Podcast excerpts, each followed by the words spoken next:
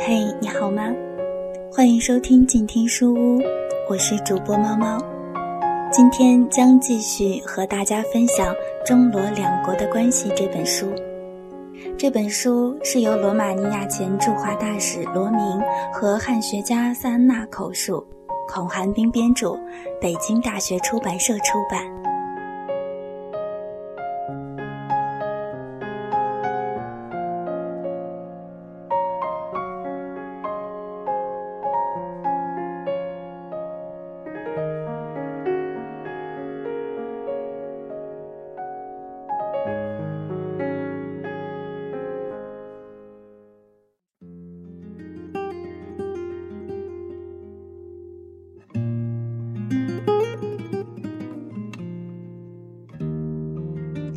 章，给访问罗马尼亚的中国领导人当拐杖之给彭德怀元帅当翻译，由罗明讲述。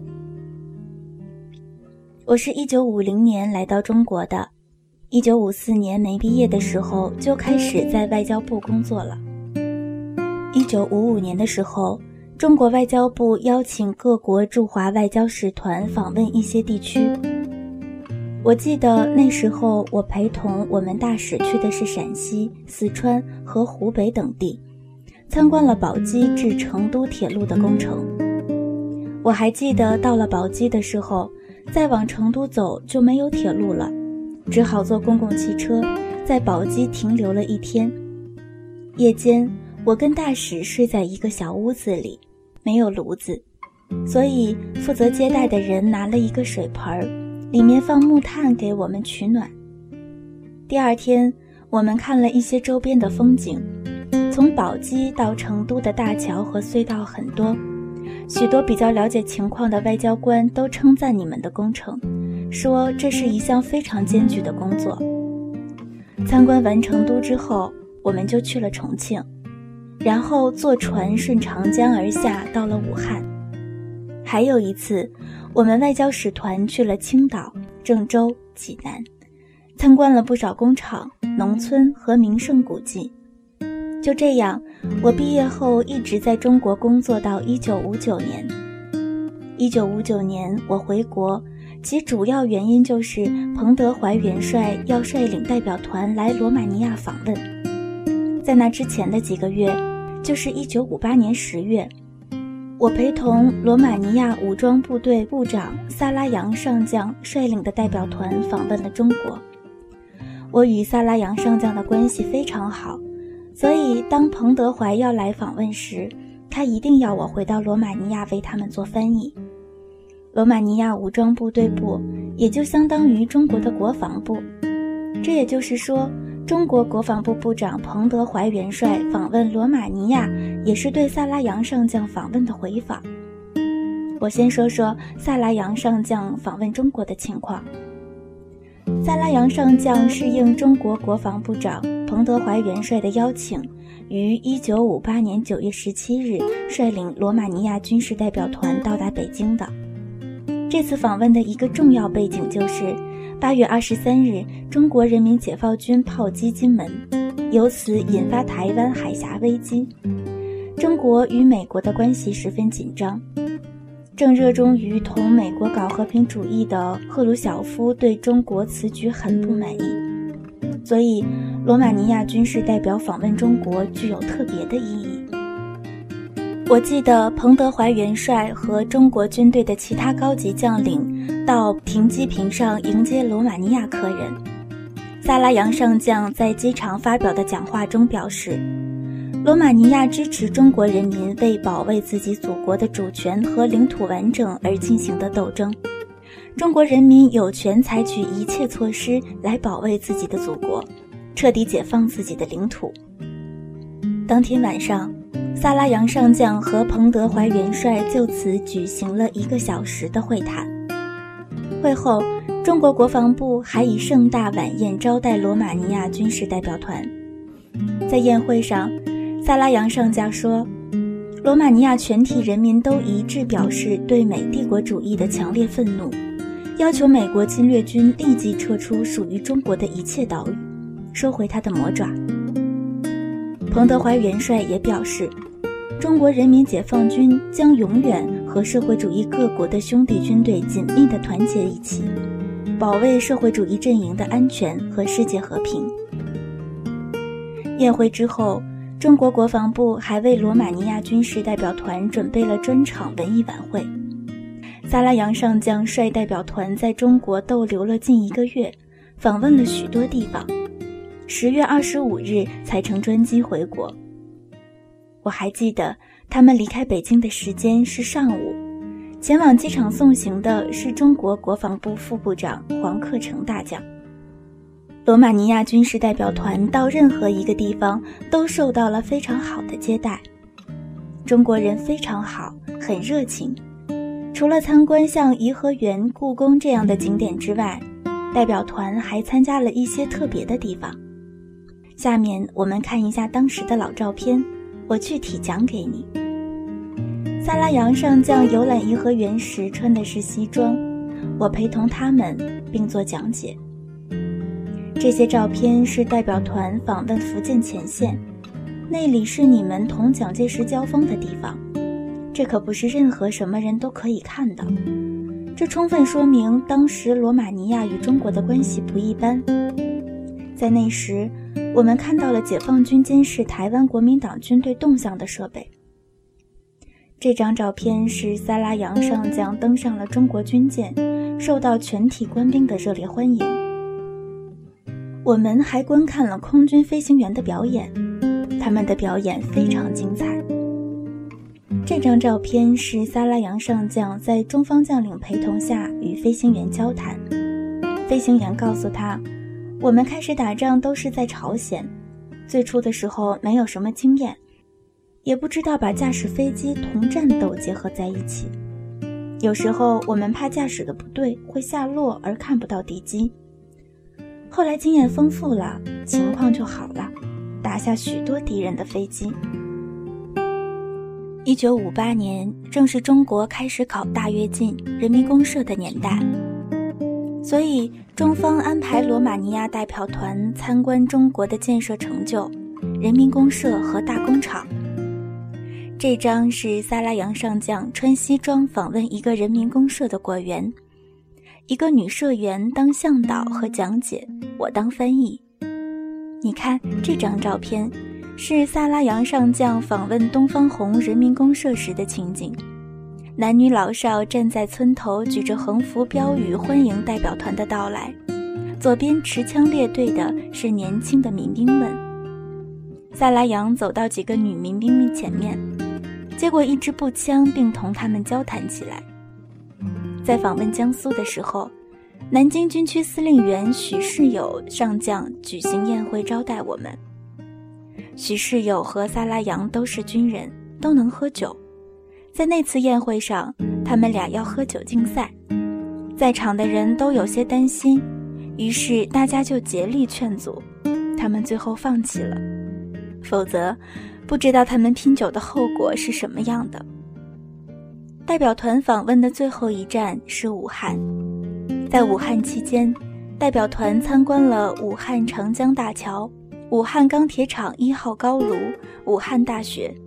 访问了武汉统一街的东方红人民公社，还出席了驻军首长李成芳中将的欢迎宴会。对中国来说，一九五八年无论在内政方面还是外交方面都是非常特殊的一年。在这个时候，罗马尼亚军事代表团在中国访问了一个来月，政治上的确是意味深长的。在一定程度上映射出中罗两国在对美国和苏联政策方面有一致性。一九五九年二月，罗马尼亚新任驻中国大使扎哈列斯库上任后，开始拜会中国政府各部门的领导人。有一天，我接到中国国防部的电话，是彭德怀元帅的秘书打来的。他告诉我，彭德怀元帅是我们国家的领导人之一。也是一个很好的人，希望大使同志能拜会他。所以我跟他约定了一个时间，到时候扎哈列斯库大使去拜访彭德怀元帅，他们会晤时就商定了彭德怀元帅去罗马尼亚访问的时间。这本来是外交部门的事儿，但当时我们罗共中央规定，驻华使馆可以直接同中国的一些部门进行联系。彭德怀元帅是在一九五九年五月十八至二十三日率中国军事友好代表团访问罗马尼亚的，但他访问的不只是罗马尼亚一国。彭德怀是应波兰、民主德国、捷克斯洛伐克、匈牙利、罗马尼亚、保加利亚、阿尔巴尼亚和蒙古等七国国防部或公安部的邀请，从四月十九日开始对这些国家进行访问的。代表团由十二人组成，除了时为国务院副总理兼国防部长的彭德怀之外，知名人士还有王树声、张宗逊两位大将，萧华、杨得志、陈伯钧三位上将。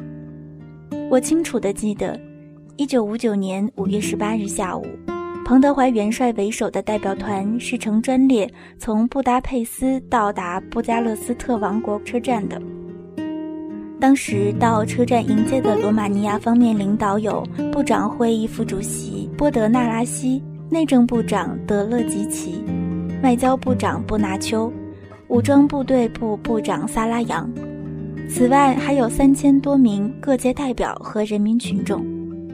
总之，欢迎的场面很大，很热烈。代表团在罗马尼亚访问了五天，二十三日上午乘专机前往保加利亚。罗马尼亚的几位领导人又到机场为中国代表团送行。中国代表团到达布加勒斯特的当晚，萨拉扬在军人之家举行了盛大宴会，招待彭德怀元帅一行。波德纳拉西、基夫等人都出席了。这张就是基夫与彭德怀干杯的照片，他们中间的是萨拉扬，我在后面为他们做翻译。在访问期间，乔治·乌德治、毛雷尔等领导人都会见了彭德怀元帅。这张是当时毛雷尔会见彭德怀的照片。你看，他们的双手紧握。除了正式会谈会见之外，中国代表团还去了好几个地方，参观了一些工厂，主要是重工业企业，如开采石油的设备制造厂、炼油厂、拖拉机厂。汽车制造厂等，还到海边访问了炮兵部队，也参观了一些农业生产合作社。咱们看一下照片，这张是彭德怀元帅在萨拉扬将军陪同下参观化工设备生产车间，他认真地听我解说，不时还提些问题。这张是到油田参观。彭德怀元帅在钻井塔上同石油工人亲切握手，这张是与工厂的领导握手。值得注意的是，彭德怀元帅对罗马尼亚发展的一些政策、一些部门的发展状况非常感兴趣，包括经济、交通、军事等部门，他们发展的计划、发展前景等。一九五九年秋天。彭德怀在庐山会议上遭到批判，后来我们做了这样一个评价：彭德怀元帅这次对罗马尼亚的访问，不仅仅是对1958年罗马尼亚军事代表团访问中国的回访，更为重要的是，他自己很想了解东欧这些国家的发展情况到底是怎么样的，了解他们的发展政策计划，了解他们的成绩。了解这些国家国内的形势。据我所知，后来彭德怀元帅就举出了这些国家的具体例证来批评毛泽东的大跃进政策。除了亲眼目睹之外，乔治·乌德治会见彭德怀时，也把我们那时国内的情况介绍给了他，特别是我们自己怎么看罗马尼亚的发展。一九五九年对罗马尼亚是很重要的一年。一九五八年，苏联军队撤出罗马尼亚，党、国家各部门就开始了罗马尼亚化的过程。以前有不少不是罗马尼亚的人或者亲苏的人在这些部门工作，比如说，苏联撤军之后，外交部的工作人员就更换了百分之七八十。另外，尊重罗马尼亚的民族特性、传统风俗习惯、宗教等这样的气氛也就形成起来了。这也就是一种民族自尊心的复兴。富有民族特色的布加勒斯特市中心就是这个时候建立起来的。还有一些重要的住宅区也是当时修建的。总之，当时不管哪个部门，都使人开始感受到了有希望、有前途。所以，乔治·乌德治给彭德怀元帅介绍罗马尼亚的情况时，都是根据一些这样的事实，而这些无疑对彭德怀元帅是有影响的。彭德怀元帅在罗马尼亚访问的几天，都是由我做陪同翻译。可就印象而言，我现在记不清楚有什么特殊的了。但是，我觉得彭德怀元帅这个人很好。是一个很结实、很严肃的人，我很喜欢他，与他的关系非常好，跟他接触也令人感到愉快。后来由于彭德怀受到了批判，职务也被撤掉，我就再也没有机会见到他了。